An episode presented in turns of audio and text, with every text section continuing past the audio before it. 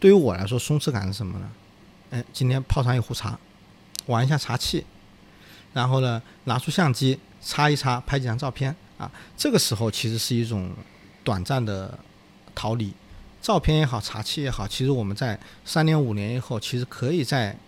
照片上面或者茶器上面看到时间的痕迹。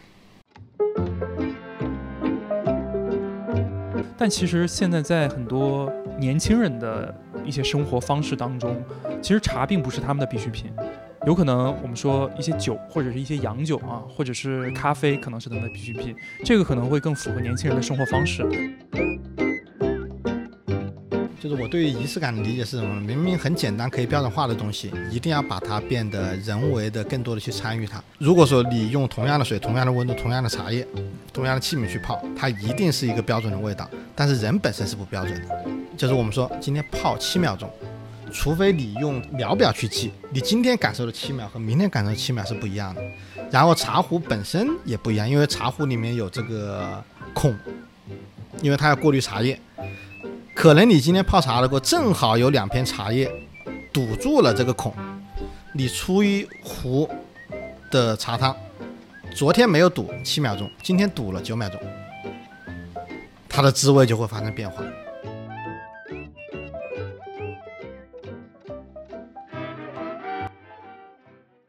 欢迎来到生活实地，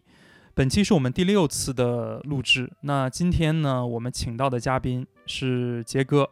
呃，相信听过第一期节目的朋友，应该对于这个名字不陌生啊。那杰哥也是我们第一期呃拍立得这一期栏目的嘉宾啊，他分享了呃关于他使用拍立得的一些经验，以及拍立得对于他的生活方式的影响啊，也是帮助了我们登上了这个呃在十一月份的小宇宙的编辑的首页哈。那自此之后呢，我们的整个的播放量就没有这么高了啊。今天请到杰哥呢，当然一方面啊是希望借着杰哥这样的一个福星的这样的一个身份哈，能够给我们带来更优质的一些内容。那另一方面的话呢，也是呃希望能够围绕着茶壶的这件事展开的去呃聊一聊。那其实今天选择的这个主题呢，是因为呃我们在这几年发现。呃，其实，在各行各业，大家都开始围绕着中国文化或者是国潮，呃，这个点来去构建自己的品牌啊。那其实中国传统的文化呢，在整个不论是我们的生活当中也好，或者是商业当中也好，都应该是占有非常重要的地位的。它不仅是我们整个中国传统文化其中的一个文化载体之一，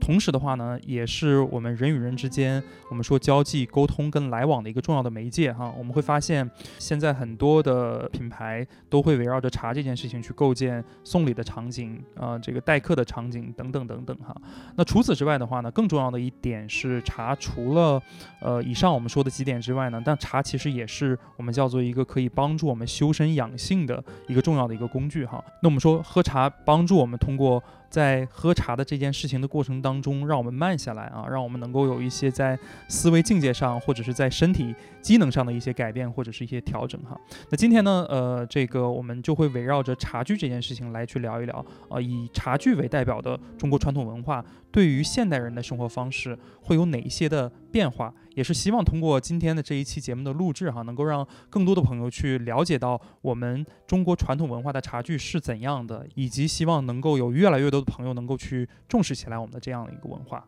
那话不多说，那接下来呢，我们就请杰哥来去分享一下他是从什么时候开始喝茶，以及他收藏茶具整个的一个心路的历程。呃，最开始喝茶呢，还是在呃上班的时候，拿个小的飘逸杯泡一泡啊，喝一喝。然后慢慢的有了自己的办公室了，就开始一步一步的越来越深入，呃，从这个盖碗到瓷器，呃，瓷器的茶壶到紫砂的茶壶，到呃呃国外的一些茶器，慢慢的在这个过程当中呢，其实呃它不仅仅是一个实用器啊，它更多的呢，呃，其实传承的一些嗯有。呃，艺术方面的东西，也有生活方式方面的一些感受啊，还有一些对人生哲学的一些一些感受啊，所以也很高兴今天有这个机会啊，跟听众朋友们来呃分享一下我对这一块的呃理解和感受，希望能呃获得一些共鸣啊。是主要指的就是茶壶，还是说除了茶壶以外，还可能有一些其他的器具？嗯，就是泡功夫茶的一整套，从茶台，呃，说再说大一点，从茶空间到茶台，到呃泡茶的壶，然后到主人杯、客人杯啊、公道杯，啊，包括一系列的这配套的一些工具，主要是这些。之前我们聊拍立得的时候，其实你的拍立得已经是好几十台的这样去去计算了。你现在茶壶是收藏了什么样类型的一些茶壶？呃，茶壶基本上中国的五大民民谣《君汝歌官定》都有，然后紫砂，然后日本的备前啊秋烧。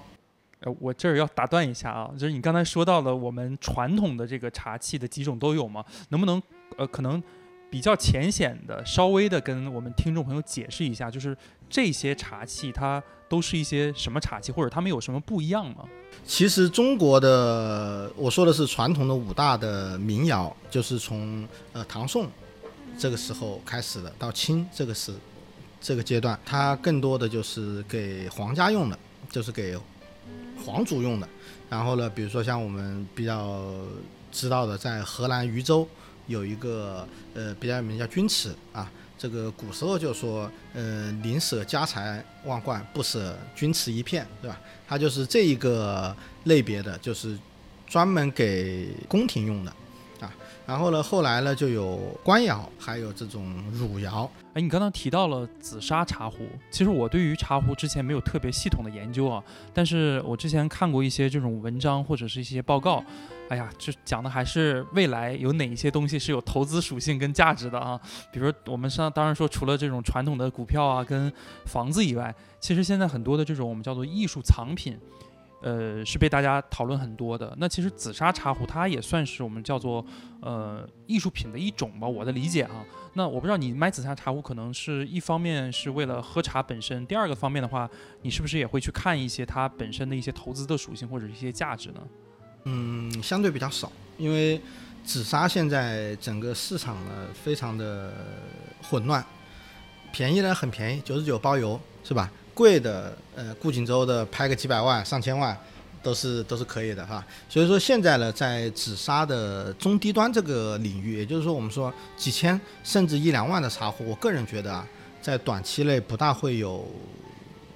比较好的就是投资的价值。啊，可能，嗯，你留给你的子子孙孙啊，可能还有机会。但在我们这一这一代，我个人觉得，我更多的还是看中了它的一个实用性啊，包括我就喜欢这个东西，看到不一样的器型啊，配合不同的场景、不同的茶，我使用不一样的器皿啊，在这个过程当中，个人的一种感受。哎，那能举个例子吗？比如说你刚才收藏了那么多种的茶壶，呃，你可以分别大概快速的举几个例子。比如说什么时候用紫砂茶壶啊？可能是是你自己单独喝的时候，还是招待朋友？可能紫砂壶是专门要配哪一些茶，它的口感才会好？那可能例如例如其他的一些我们叫做茶具，你又是在一些什么样的场景会去使用它？其实得看你的茶空间和你跟你喝茶的对象和喝茶的频率。是吧？呃，如果说我们今天是一个人喝茶，我们今天是一个人喝茶，你可能需要的是小支小调，是吧？那可以慢慢的用一个紫砂壶慢慢泡啊，因为紫砂壶是需要娇养的，喝完了，呃，很好的清理，是吧？然后呢，如果你今天是有几个朋友带着他们各种不同的茶过来，大家来品茶的，要喝出茶的滋味，这个时候呢，可能就比较适合用盖碗，因为。盖碗它相对来说，呃，结构比较紧密，呃，不大会对茶本身的口感产生变化。比如说紫砂，在某种情况下是可以把你选对，呃，茶叶和紫砂之间的搭配，你是可以很好的扬长避短的。对于茶的口感是可以扬长避短的。但是盖碗它更容易的是瓷盖碗哈，更容易的是凸显这个茶的本味，所以这个时候可能就比较适合用盖碗，并且盖碗也比较方便清理。一扣，茶叶就出来了，清洗起来比较方便。如果用紫砂的话，可能你要换一泡茶，又得换一个壶，清理半天，这个时候你的客人可能就呃不一定能够能够接受这样的一种方式。那比如说像我们现在两个面对面聊天啊，然后你现在正在喝茶，然后你我摆在我们面前呢，可能听众朋友们看不到，回头我们可以把这个放到我们的整个的 show notes 里啊。就像这种茶壶的话，它算是什么样类型的？我现在桌上这一个是日本的备前烧，备前烧哦，上面还有一个盖子上好像有个熊，这个是熊吗？一个一个小狗，这是个斋啊，就是日本的这个背前烧呢，就是它呃它做的是宝瓶的样式，跟紫砂不一样，紫砂一一一般是后手，就像这样的，后面有个有个这个把啊，它出汤会比较慢一点。比如说我们说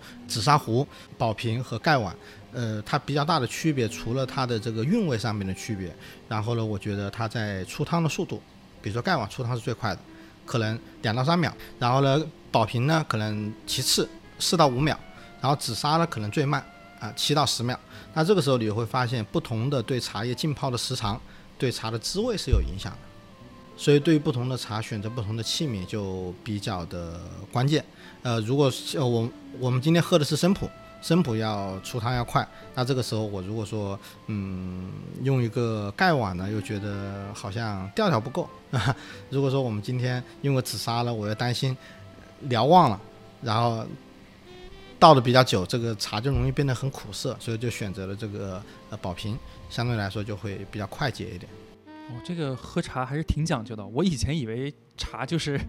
就直接放在普通的一个杯子里，然后泡一泡，大概差不多几分钟就可以去倒出来喝了啊。没想到有这么多的讲究哈。那像呃我们现在喝的这个茶，你刚才讲了生普茶是吗？OK，生普茶所以是比较适合用这个来自于日本的这套茶具来去沏的。呃，其实也不一定，也不一定。呃，就是按道理来说，呃，广义上面来讲哈，呃，挑茶的不是茶器。挑茶的是人哦，就所以它没有个硬性的规定，而是说看你主要的心境啊，看你喜欢，并且同一款茶在泡的过程中，怎么就能说这一泡茶用这种方式、这种温度、这种茶水比、这种出汤的速度，它的效果是最好的？其实没有一个绝对的标准，说这个茶就得这样泡，因为人每天在发生变化。我今天吃咸的，吃淡了；我今天吸了烟，我昨天喝了酒。身体状况，你的味蕾都会发生变化，然后人的个体也有差异。我喜欢喝浓一点的，我想喝淡一点的，所以说会导致这一个茶本身是没有标准的。所以说，茶器跟茶叶不能对应，或者我们说不建议对应，取决的是你今天的一种状态。其实你们玩茶玩玩茶具应该也有个小圈子的哈，因为我看你买茶其实都是通过自有的一些渠道去买。嗯，像在你们圈子里有没有那种不喝茶，专门去收藏茶壶，然后去品鉴茶壶的那一种人？呃，这样的我认识两个，好像都是以这个女孩子为主，然后就觉得这些东西很漂亮，放在家里就是一种艺术品、装饰品，它会就是购买量非常大，可能现在家里都有几有个几百把、几百把壶，然后也很少用。可能用来，可能就是一年喝不了几次茶，但是他就很喜欢买这个东西，专门用来陶冶情操的。对，就跟女孩子买包包，就是还有一些女孩子喜欢买首饰，这些东西啊进去了以后，这个买买买已经与你的经济实力和你的审美，嗯，把这两个东西放一边，它就变成了一种习惯。比如说他会，比如说我认识的那一些买玉器的，他就会不停的买。买包包的会不停的买，买口红的会不停的买，是吧？其实买茶器的人，很多人到了一定的程度，他也是，他也是不停的买。茶器一般均价是怎么计算的？就是大概平均一个茶器大概多少钱？这个也看人，不同的金钱对应的这个物质，在每个人心目中的价值不一样啊。比如说，对于我来说，茶壶没有两千块钱，我一定不会买，是吧？但是一件衣服。一件 T 恤可能超过一百块钱，我就觉得它贵，是吧？所以这个就我们就很难说这个呃通用，我只能说我通常一个茶壶均价在四到五千，四到五千块钱，就是整个一套的那个茶具，那不一一只哦，就一只壶就要四到五千块钱，一个杯子均价在八百到就是一千上下吧，当然也有五六千的杯子，也有一万多的杯子，然后茶壶也有一万多的茶壶，也有三三千、两千多的茶壶都有。天哪，你真的是玩拍立得也烧钱，茶壶没想到更烧钱。其实茶壶还行，就是真正一些玩茶的人，那也烧钱，因为茶壶你只要不摔着，它一直摆在这里，是吧？茶喝完了就没了。可能人家一泡茶就几百块、几千块，是吧？呃，这个茶壶，比如说你花了四五千块钱买了之后，未来你是会想要一直收藏，还是说可能某一天你会转手？这个其实，呃，我的茶壶很多都没有去去转的原因是什么呢？因为第一个，它并不是一个市场上买不到的东西。如果你真的喜欢，你可以自己去联系这个作者，他可以卖给你，是吧？呃，因为并不是，当然有一些作者，我我玩的一些作者也有过世了的啊。然后呢，其实更多的是，呃，有一些朋友过来，或者是胡胡友过来，在交流的过程中，他说：“哎，我就就很喜欢你这一个，那那我可以送给他。”对，如果说呃卖这个事情的话，你就不是卖家，我就我就很少去做这样的一些。买的时候三千，现在也是三千，是吧？我就没这个必要，是吧？如果他哪一天真的跟你说的样的，他变成一个理财产品，是吧？呃，因为以前卖相机的时候，呃，过个三五年，收藏那些镜头和相机，它是会升值的。呃，但是茶壶，反正我玩了这几年，极少数的有升值的。但虽然你不会去做这个投资属性呃的这个目的去考量哈，但是可能会有一些朋友他会会想要去了解这方面的问题，所以我可能稍微的再追问一个小的小的一个点，就是像我们买了这个茶壶，你会不断的去泡茶嘛？那像不断的泡茶喝茶的过程当中，可能对于整个茶壶去造成一些这种磨损，这个会不会对于比如说一些潜在的一些买家会是一个芥蒂的一个地方啊？因为毕竟它它它是跟吃跟喝有关系的。呃，有人介意，有人不介意，因为有人会选择别人养好的壶，因为养壶是一件很费精力的事情，你投入了大量的时间、大量的茶叶、你的精力，甚至你每天去呃抚摸它，是吧？呃，比如说你桌上有一把壶，如果你不喜欢这个壶，你可能就不大会愿意天天去用它。你既然在用它，你一定是喜欢它的。你在喜欢它的时候，对它的百般呵护，因为它很娇贵。不能磕，不能碰，是吧？呃，不能长时间的把茶叶放在里面，你不管它，啊，这样日积月累用出来的东西，这个作者啊，这个主人赋予它的情感远远大于这个壶本身的价值，所以，呃，有的人如果说他觉得这是一个商品，他可能会介意这个事情，但是有的人如果认为，嗯，我不仅带走了这一件艺术品。我还带走了这个主人前任这个主人为他付出的一些东西，是吧？那可能就会就会不一样，因为我也会买一些中古的东西。中古的就是，呃，可能这个作者已经去世一百多年了，然后呢，这个壶已经辗转了很多人的手，因为杯不一样，壶很少有人把壶直接拿着对着嘴喝，对吧？它一般是倒出来，所以壶相对干净，就是会有一些中古的，就是别人用过的，但是哎，整个看得出来，看品相看得出来这个。主人是特别爱惜它的，这个我是能接受的，所以这个得 OK。那其实回到呃，你收藏茶具这个事儿哈，你是怎么就是什么样的一个契机？首先第一个是什么样的契机让你开始接触到哎茶壶还挺有意思？第二个的话就是那我想你坚持了这么久，你收藏了。我现在坐在你的办公室，可能目测也有几十个茶壶了吧？就是是什么样的一个点，是让你持续不断的坚持要去收藏这些东西？它给你带来一些什么样的心境上的一些变化？呃，听到茶壶，第一感觉就是中年男人对异性失去了兴趣，就玩壶玩串，是吧？其其实从我的角度上，就是我很认可一个事情，叫做人无癖不可与交。就是人如果没有一个癖好，比如说像呃我身边的朋友都知道，我有两大癖好。第一大癖好就是玩相机，第二大癖好呢就是玩茶壶、玩茶器啊。呃，就是我经常说，我不是一个玩摄影的人，我是一个玩相机的人；我不是一个玩茶的人，我是一个玩茶器的人。这个是有区别的啊，这个是有区别的。然后呢，第二个呢就是就是中国人喝茶啊有几千年的历史。这些这些东西啊，是融入在中国人的血液里面的。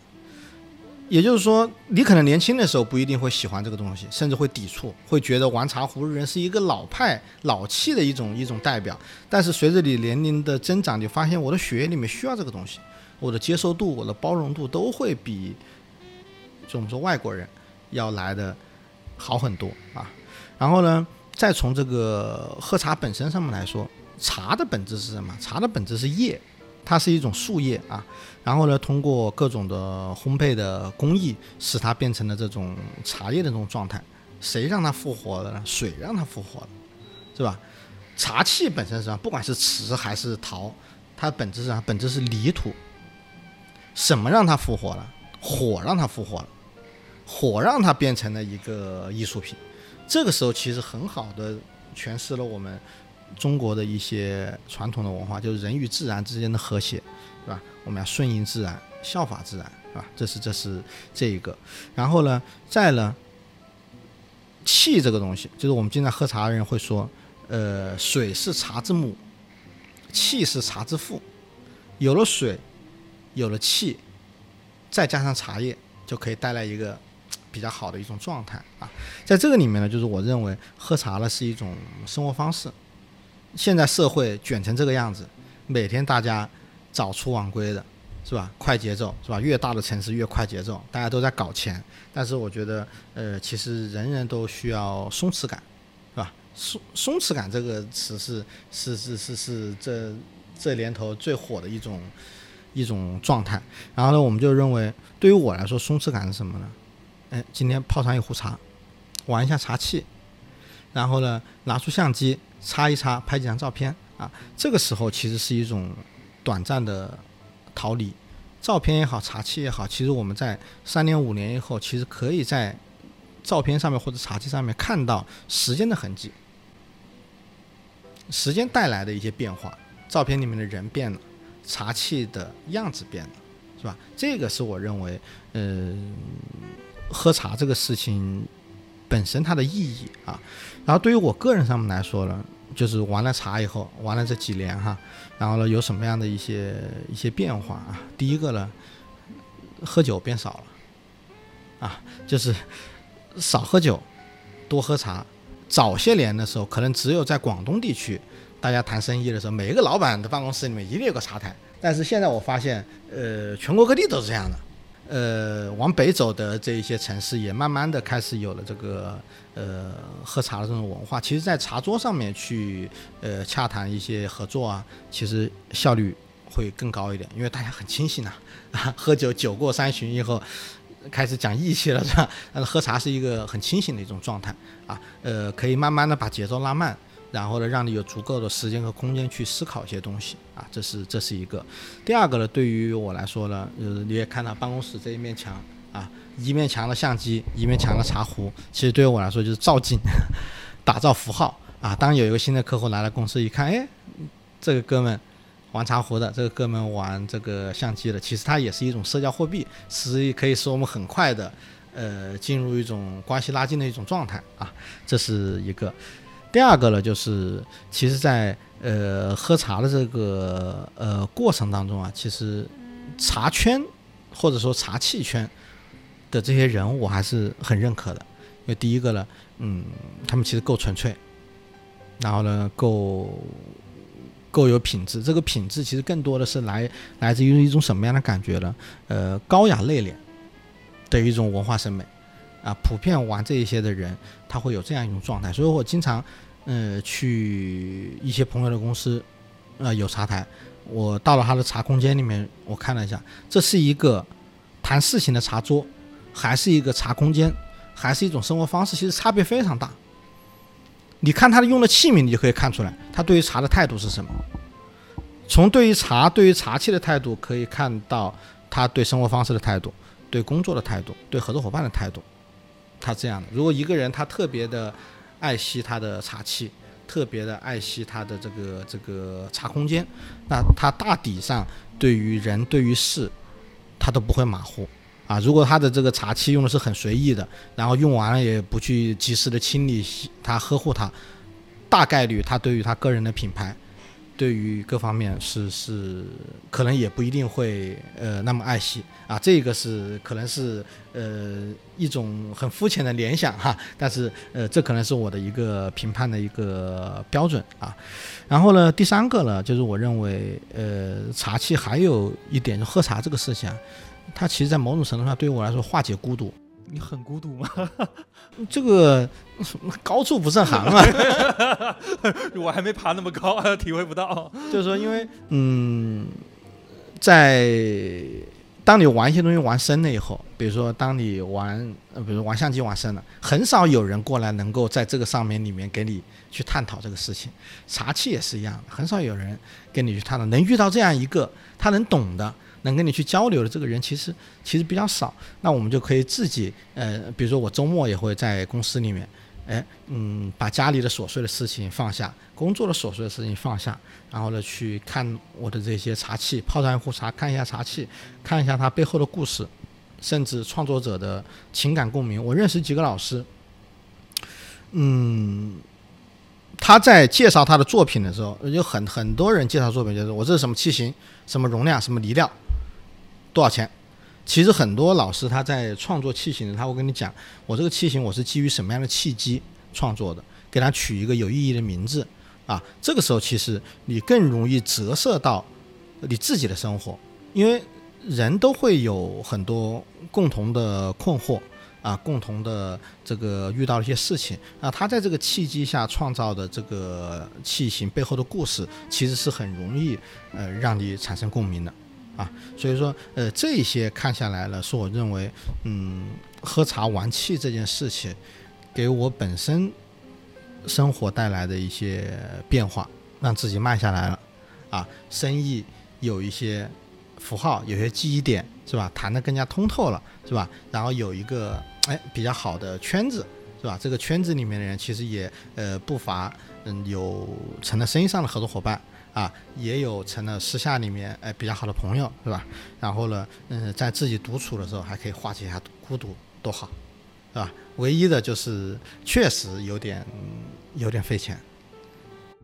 那相相比于这个，刚才你讲到了很费钱嘛？跟你在茶壶、茶具上花钱，跟拍立得上花钱哪个比较多？嗯，应该茶壶会多一点。因为它单价更高一些，是吧？呃，茶壶应该过百万了。过百万，你最贵的一个茶壶是哪个？也就一万多块钱。一万多块钱。哦，那那你已经收藏至少有一百多个。我应该对我一百多把壶，一百多把壶还不算盖碗，还不算主人杯，还不算烧水壶。还不算公道杯，还不算壶城壶店茶盘。天，你这个比咖啡还要费钱。因为其实你刚刚讲到茶的时候，有很多我我认识很多身边朋友，其实是自己在家会买几个咖啡机的啊，然后自己去这个磨豆啊，然后或者是买这种胶囊。对，那其实相比来讲，因为茶感觉它整个的茶器其实分类会更加的细哈，有可能这种什么茶壶，然后什么茶杯，然后还有这种。我不知道这个茶布是不是也特别是特别定制的哈，还有这个茶茶台，它可能就是整个一套，那那其实不是一般人能够去快速入门的东西啊。因为呃，茶器它归根到底还是归结在文化、文化和艺术品这个类别，是吧？咖啡机它既然叫机，它可能就是工业化的产品，对，所以说喝咖啡的人更多的是消费的是它的豆子。和消费的这个操作的过程，可能消费一下咖啡杯，因为有不同的呃类型的咖啡杯。呃，喝茶的人就是又要消费茶，又要消费气，啊，这两个如果你都消费，那那就很厉害了。嗯，刚才你还提到了一点，我觉得可以咱们稍微延伸一点。嗯，其实你刚才讲到了很多东西，都是跟中国的传统文化相关的，并且我们说喝茶这个事情。或者是说，我们说在呃泡茶、沏茶，其实都是有所讲究的。但其实现在在很多年轻人的一些生活方式当中，其实茶并不是他们的必需品。有可能我们说一些酒或者是一些洋酒啊，或者是咖啡，可能是他们的必需品。这个可能会更符合年轻人的生活方式。那你你怎么看待？就是有可能我们未来喝茶的这件事情，被越来越多的年轻人不那么的。不能说不那么的接受，就是大家可能甚至不知道有这些文化，或者是没有兴趣去点燃这些文化。那可能以你刚才描述的那些，我们说中国的很多的传统的文化，它有可能再往下去传的话，再往下去走的话，可能就会逐渐的消失掉了。就是我不知道你怎么去看待这样的一个现象，或者是有没有一些什么样的好的方法，能够让年轻人更好的去参与到哎品茶，或者是对于中国的传统的茶的一些文化，能够重新的拥抱起来。呃，这一点呢，其实我不太担心。呃，因为第一个了，就是我刚才说的，喝茶这个事情是融入到中国人血液里面的。嗯，在很多时候，当你到达一定年纪，你会觉得身体需要这个东西，是吧？然后慢慢的呢，人呢，我认为人也不可能，因为就是我们刚才说的奶茶也好，咖啡也好，它其实是一种快节奏的，是吧？然后呢，我认为人不可能一直追求快节奏，你总会有精疲力尽的一天，你总会有想，不管你是短暂的逃离还是呃长期的躺平，你总会有这么一天。那这个时候，你一定会有机会去接触这么一个中国的传统的这个文化。我可以呃借这个机会啊，把我这个嗯从年轻的时候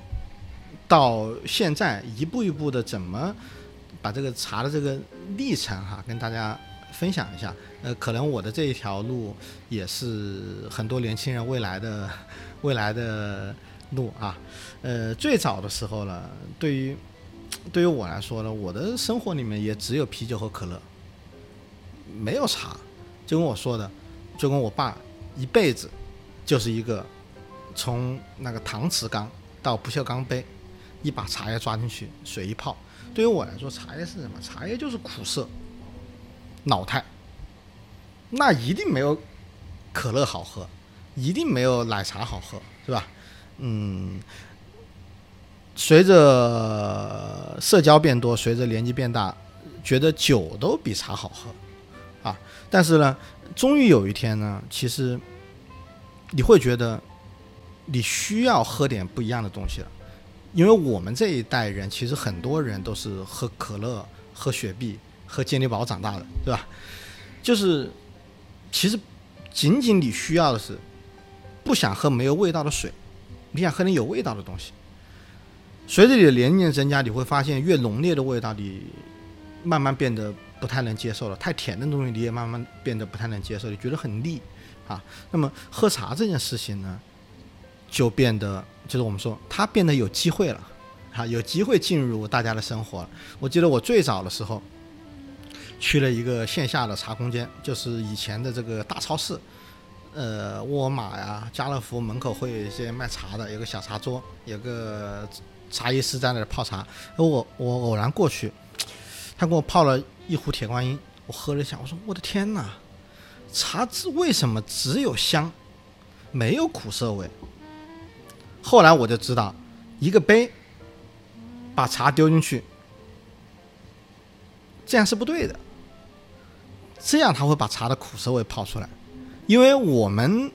老家是比较喜欢喝绿茶，那么绿茶就可以这样泡玻璃杯，像我们的各界领导都是玻璃杯或者是那种瓷杯，是吧？放点茶叶，水一倒啊。然后后来我就发现，哦，原来泡茶不宜久泡，水倒进去，三秒、五秒、七秒、十秒，茶就倒出来。这个时候就可以很有效的规避这个茶的苦涩味。哎，这个时候我就觉得，嗯，我也该试一下，喝点热的东西，喝点不那么甜的东西，不那么烈的东西啊。所以我就买了，就是以前叫什么飘逸杯，我不知道你见过飘逸杯，就是一个一个玻璃杯，上面有个过滤网，把茶叶放进去，水一倒，倒完了以后，你觉得哎泡的差不多了，把那按钮按一下，这个茶就漏下来。就买了个这么一个杯子，在办公室里面喝茶，哎，就觉得嗯，每天喝点热的东西啊，还挺有意思的，并且你会发现，可乐你买回来它就是可乐，啊，啤酒买回来它就是啤酒，它没有更多的滋味。但这个茶你会发现，今天呃泡久一点和泡泡的快一点，水温高一点、水温低一点，不同种类的茶会产生不同的变化。其实就跟很多年轻人开始接受咖啡一样。啊，不同的豆，是吧？不同的方式，它出来的味道不一样啊，所以慢慢的就开始，嗯，接受在办公室里面喝茶，但是那个时候是属于呃就是独立的工位，还没有办公室，你很难在办公室里面搞一个茶桌，搞个盖碗在那里泡，领导过来也不合适。主要是这个露富容易啊。然然后呢，慢慢的呢，离开了公司，开始自己创业的时候，第一件事情就觉得，哎呀，我应该正儿八经的泡茶了，就开始买了盖碗，开始了，呃，买了茶台，买了盖碗、主人杯、客人杯、公道杯啊这一系列的烧水壶这一系列的，开始叫认认真真的开始泡茶了，开始喝不同的茶，开始喝接受，呃，喝就是以前最开始就喝铁观音，啊，慢慢的呢就开始尝试把，因为铁观音属于乌龙茶啊，乌龙茶的延伸出来有很多啊，就是它的其他类别的茶，包括喝红茶啊，喝点呃这样的一些茶，然后嗯，这个时候呢就会觉得啊，喝茶真的比喝酒好，就跟我刚才说的，你的生意模式发生了变化，你不再需要跟人说今天晚上我们吃饭，吃完饭喝酒，喝完酒我们生意在桌子上谈，这个其实呃不大适合我们这种做技术或者做这种呃就是不是做传统生意的人啊，这种方式可能就不太适合。可能你还是需要通过专业去。对对，你要脑袋要够清晰啊。好，然后呢，慢慢的呢，就觉得盖碗还是有点单一，一个白瓷盖碗，嗯这样泡，就觉得每天面对这么一个工具，还挺腻的，就开始尝试其他的这个这个这个领域的茶器。第一个接触的就是钧瓷，因为我们都知道，呃，钧瓷是在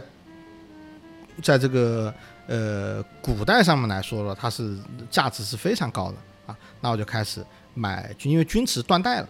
啊，所以说它现在是呃复烧的一种，就是呃模拟的古代的成品去用的新的工艺去做啊，然后就开始做，我就会发现哦，原来茶器还这么有意思，因为世界上没有两把一样的钧瓷，因为它上面的产生的这个纹路的变化是自然天成的。对它通过流动，通过你的呃釉的釉水的配方，然后你上釉的这种方式，它会产生不一样的，就我们叫窑变。窑变其实是一种呃化学的过程啊，对，它就会产生。你看，比如说像这个，我这个这一把，它就是钧瓷，你看它表面就会有很多这样的呃纹理，对它的纹理，而且还不是那种均匀的哈。对，然后呢，它讲究后胎后釉，是吧？然后呢，就开始玩钧瓷。好，呃，因为钧瓷还属于是北方瓷，就是它从我看来啊，就是它相对来说会做的粗糙一点，并且呢，这个嗯，因为它主要看窑变，并且像这样的壶，你用的过程中其实它不大会有变化，因为瓷表面上了釉以后啊，它就不大会有，因为它表面结晶度非常高，它很难把这个茶味吸进去，是吧？就是茶壶的表面，所以你用用久了，它就还是这个样子。后来就无意中接触到什么，接接触到这个呃青瓷，青瓷就是比如说我们刚才说的歌君乳歌官定里面的歌窑，啊歌窑就是我们说传世歌窑，传世歌窑里面就有开片，开片什么意思呢？就是呃胎和釉的收缩比不一样，表面产生了一些裂痕，在你喝茶的过程当中。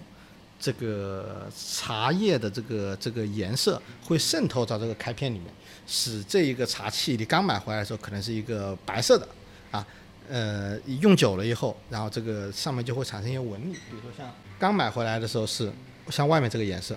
用久了以后这一些纹路它就渗透出来了。哦，它其实本身就有这些纹路的。它只是刚买回来是透明的，比如说你看这个，这个就是开的大片，这个是开的小片，对。它就有这样的一些变化，哎，那我就会觉得开片是随机的，人们不可以控制它开片的纹理往哪个走向走。那么我就会把这个杯子，比如这个杯子，我记得我当时很清楚，买了十个一模一样的，我就用，用了第一个发现这个纹理不好看，放一边，再拿个新的出来再用，用完了，哎，这个纹理还可以，就把它留下来。这个要大概用多久才会出？这个其实你如果每天喝的话，嗯。基本上最多一个星期，杯内的纹理就基本上就布满了，啊，好，开始用这种瓷器以后，我就会发现，它还不仅仅是你买和赏的这个过程，它还要你很细心的去呵护它。比如说，呃，很多人养歌谣的时候会把它养的，就是养的不好看，就是我们说养花了。花了什么意思？就是这个线的纹理不那么清晰。其实我们后来我跟一些呃，就我们说养线的高手来交流，他们是怎么养？首先杯子出来先用开水烫，烫完了以后，它整个就收缩打开了，这个这个裂痕热胀冷缩开了，这个时候就赶紧喝茶。喝了茶以后，然后喝完不等杯冷，然后再就是不能等杯凉掉，然后再用热水。清洗它，清洗完了以后，再马上用这个呃干净的茶巾去擦它，那么你这个纹理就会养得非常的均匀、清晰、漂亮。这时候我发现，喝茶越来越精致了，开始慢慢的被迫的去，因为几百块钱、一千多买个杯子，养花了，多难受，被迫的把我喝茶的节奏变慢了。把一个很粗糙的喝茶的人变得慢慢变得精致了，你会觉得，嗯，杯子是要擦的，是要洗的，是不能放在这里让它让它凉掉的，是里面是不能留茶渍的，要不然这样不好看啊。好，所以呢，从这个时候开始了，我又又接触汝瓷，又接触其他的一些瓷，就开始研究古瓷片。古瓷片是什么？就是几百年前，或者是。最早有几十年前的残片，从残片的侧边看它的釉水，看它的胎，它是什么样子的，呈现出来的状态是什么样的，然后去博物馆去看呃陈列的古董是什么样子，你才知道现在你在市面上面看到的这一些瓷器，它意味着什么，它到底进步在哪里，衰退在哪里，啊，就开始研究这个东西，然后去买书。买故宫博物院出的各个瓷的类别的书去研究，然后去走访瓷区，钧瓷的瓷区，走访龙泉的青瓷的瓷区，走访景德镇，是吧？好，这是就是玩瓷的这个过程，然后接着呢就开始进入紫砂了。进入紫砂这一条线呢，其实最开始我是有点抵触紫砂的，因为嗯，每个喝茶的人大大多都会有紫砂壶，并且我当时觉得它不够酷。有点老气啊，但是慢慢的你开始追溯了瓷器的历史以后，追溯了茶器的历史以后，你会发现，嗯，为什么紫砂它这么火？它还是有有一定道理的，就是它是一个精工器，就是比如我们说，呃呃，钧瓷也好，日本日本陶也好，它其实并没有那么的精致，呃，从这个就是我们说。叫严丝合缝，是吧？圆就得做圆，这个孔就得就得要要挖的要正，这个盖要合的要非常的贴实啊。然后慢慢的就会发现，其实呃，紫砂是对茶的口感是有影响的。比如说我经常会拿出一些特别的泥料，泡上同一壶茶，放到不同的杯子里面，给我的朋友盲品。你觉得哪一个口感好？甚至把一些呃比较呃劣质的有就是也不算劣质啊，就是把一些这个味比较重，就大家不太喜欢的那种味的茶放进去，然后给人喝，哎，很多人都可以明显的品出来，哦，这个杯里的茶会明显比另一个杯的茶要好，就是同样的茶，用用不同的器具来泡，它会对口感有一些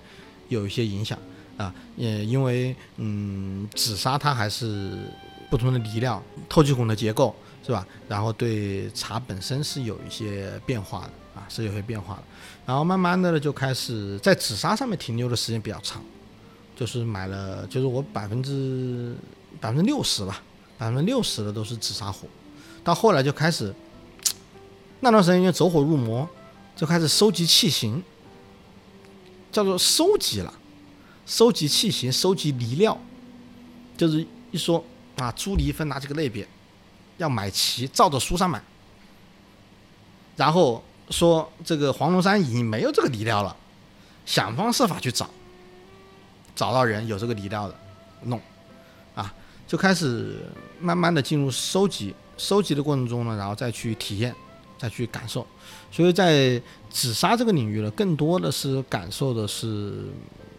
对于场景、茶器、茶叶之间的融合的过程，和你整个对泡茶的手法的一个理解。比如说什么样的容量，放多少茶，放多少水，什么温度的水，停留多长时间，倒出来，啊，这之间的一些一些变化。那其实每一次沏茶、泡茶的过程，它可能也会有一些误差嘛。发现你很喜欢一个点啊，就正好插个话哈，就是你很喜欢那种随机性出来的一些东西。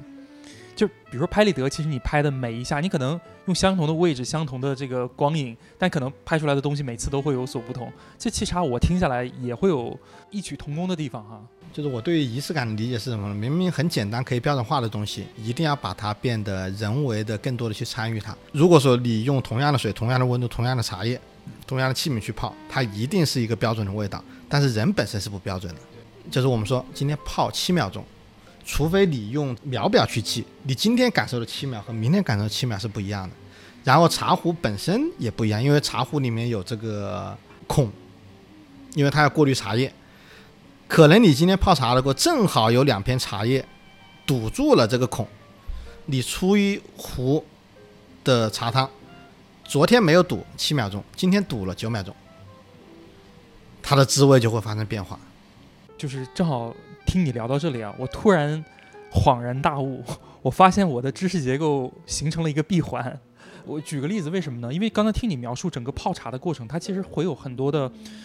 插个题外话，我很喜欢吃潮汕牛肉火锅，是吧？我们说这个包括这个四川的火锅，我们说这个涮什么毛肚、涮肉要上下几秒钟。其实我觉得原理是一样的，就包括我们说中国烹饪这件事情，你会看到我们中国的菜谱上，大部分的时候厨师可能都会说放盐适量啊，这个然后这个开至小火适度。但其实我们说在西方人的眼里，他们其实对于我们叫做这种度的呃定义，其实相对来讲是更加的标准化的。但是恰恰，呃，听到结合你今天聊的茶壶，我反而会觉得啊，就像这种，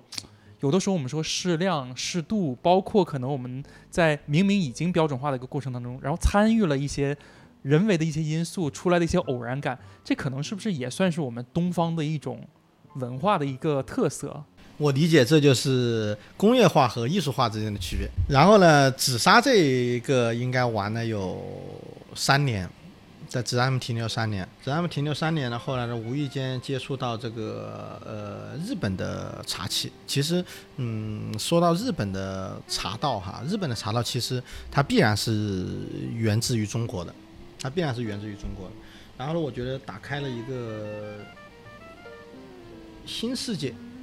对于我来说，对茶器打开了一个新世界。因为我们说，呃，刚才我们讲的这个历程当中啊，其实我们在讲越玩越精致。越玩越完美，越玩越华丽，是吧？紫砂就是这样的，精致精工，是吧？滴水不漏啊，出水要要很很完美，上面的雕刻刻字要非常的嗯华丽。但是呢，当我玩了这个日本的备前烧以后，嗯，这分两说啊。有人说这是呃。日本人技不如人，这个做做出来的东西没有咱中国的匠人做的那么精细啊。有人说这就是一种味道，啊，其实呢，呃，我更愿意相信后者，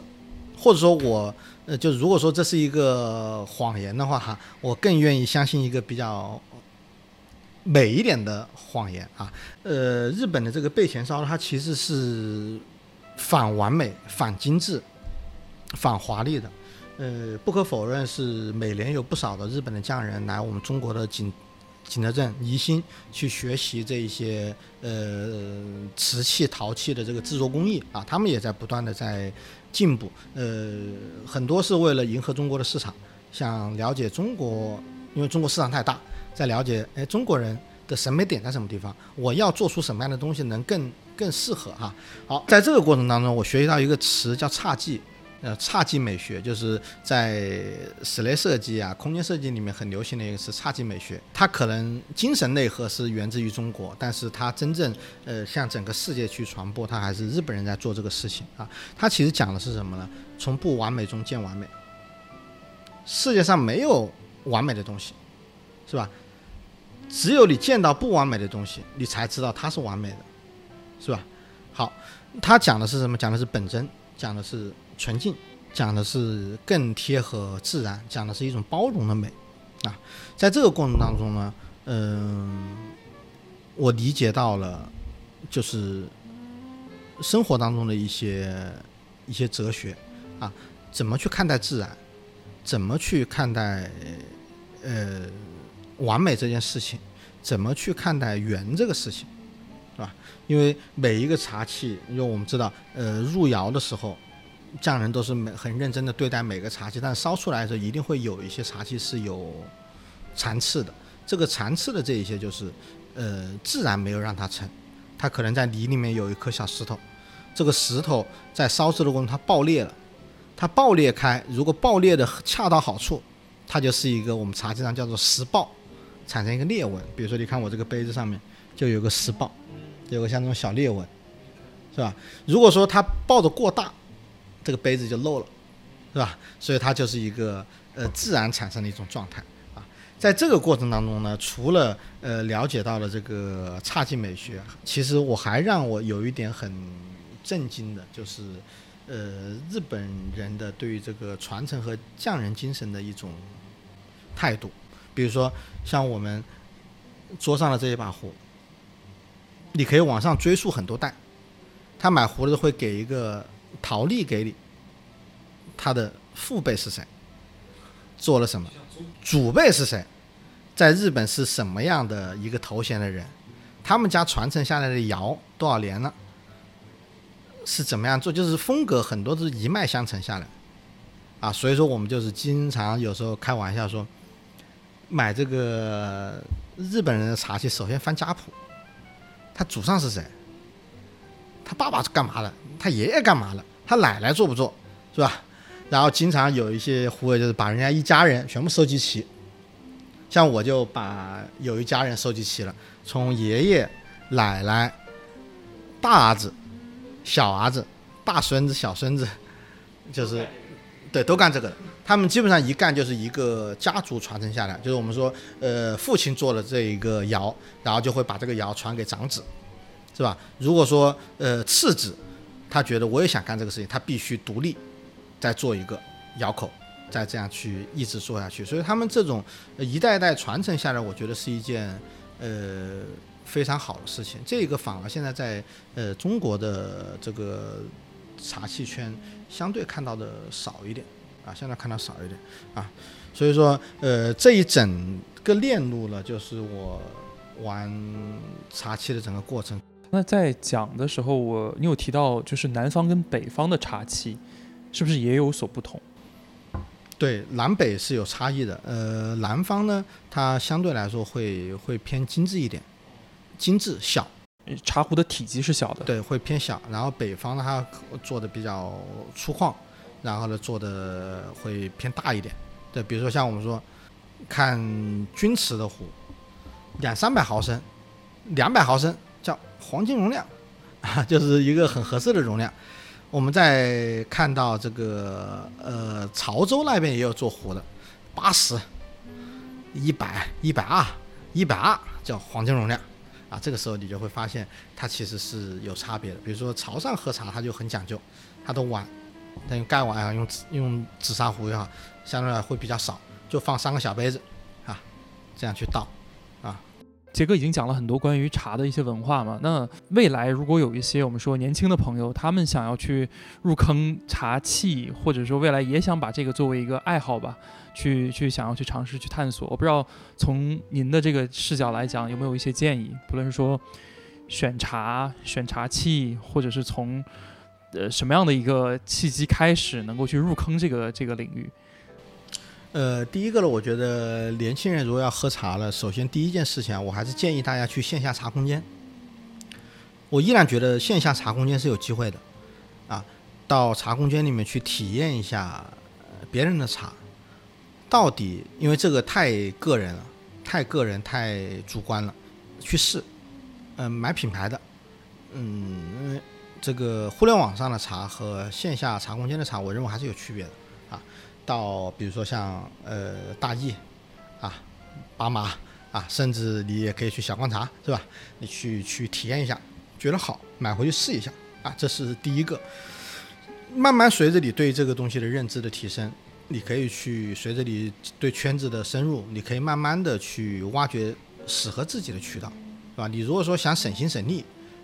你就一直买品牌茶也没关系啊，在我们看来叫做性价比稍微差一点啊。你如果有了自己的渠道以后，你可以选择更多呃适合自己的茶，因为每天喝茶的人，茶开销还是还是挺大的，是吧？像我现在基本上一泡茶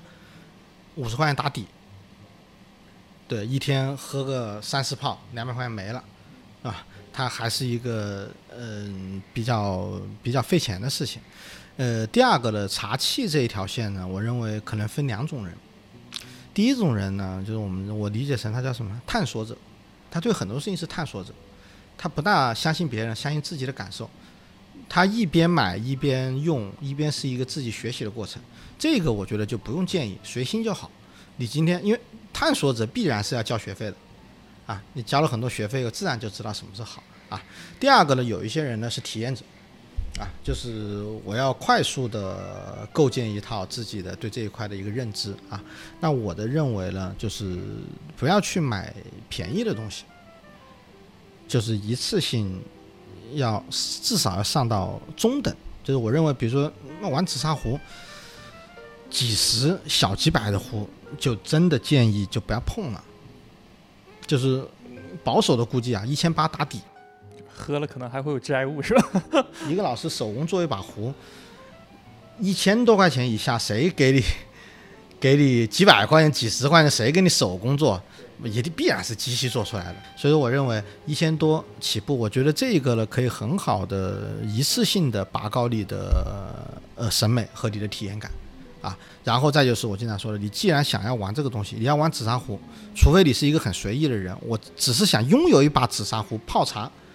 还是你想认真的对待一把紫砂壶，去感受它的文化，感受它的变化，这个时候你会发现，你为它投入了半年、一年，甚至五年、十年的时间，你让它上面投入的茶叶、投入的精力，难道只值几百块钱吗？不应该，是吧？我认为它应该需要有一个。高一点价值的东西，啊，然后当然与之配套的还有烧水壶，是吧？烧水壶呢，我认为分两种，第一种呢，懒一点的人买快壶，自动上水自动烧，是吧？稍微精致一点的人可以考虑一下电陶炉加水晶壶，啊，呃，水晶壶呢就是可以干烧，这我们知道，就比如像我这个就是水晶壶，就是今天水烧干了，火还点着，你放在这里烧一天一夜还不会裂。它就是这样子的，然后呢，水温非常高，因为它厚，天然水晶雕出来的。然后当你拿着这个壶烧开以后，你把壶放在这里，几几十秒钟之内，水是不会停止翻滚的。这个像我这个大概三千多块钱吧，喝的水都是金钱的味道。对，然后茶壶呢，呃，我觉得大家可以呃从最经典的紫砂入手。那最后再次感谢杰哥给我们带来这样的一个精彩的分享哈。那我们也是通过今天的这样的一个节目，呃，再次的去认识了一下我们的中国茶文化跟中国茶具的这样的一个文化。我们其实整个录制这期节目的发心，也是希望能够有更多的朋友可以去呃，听到或者是哪怕了解到我们中国茶具的这样的一个文化啊，那未来呢也是期望说我们中国的文化能够很好的被更多人的所认知，然后所拥抱啊，不断的能够去一直延续下去。总之来说呢，喝热的比喝凉的好，喝茶比喝饮料好。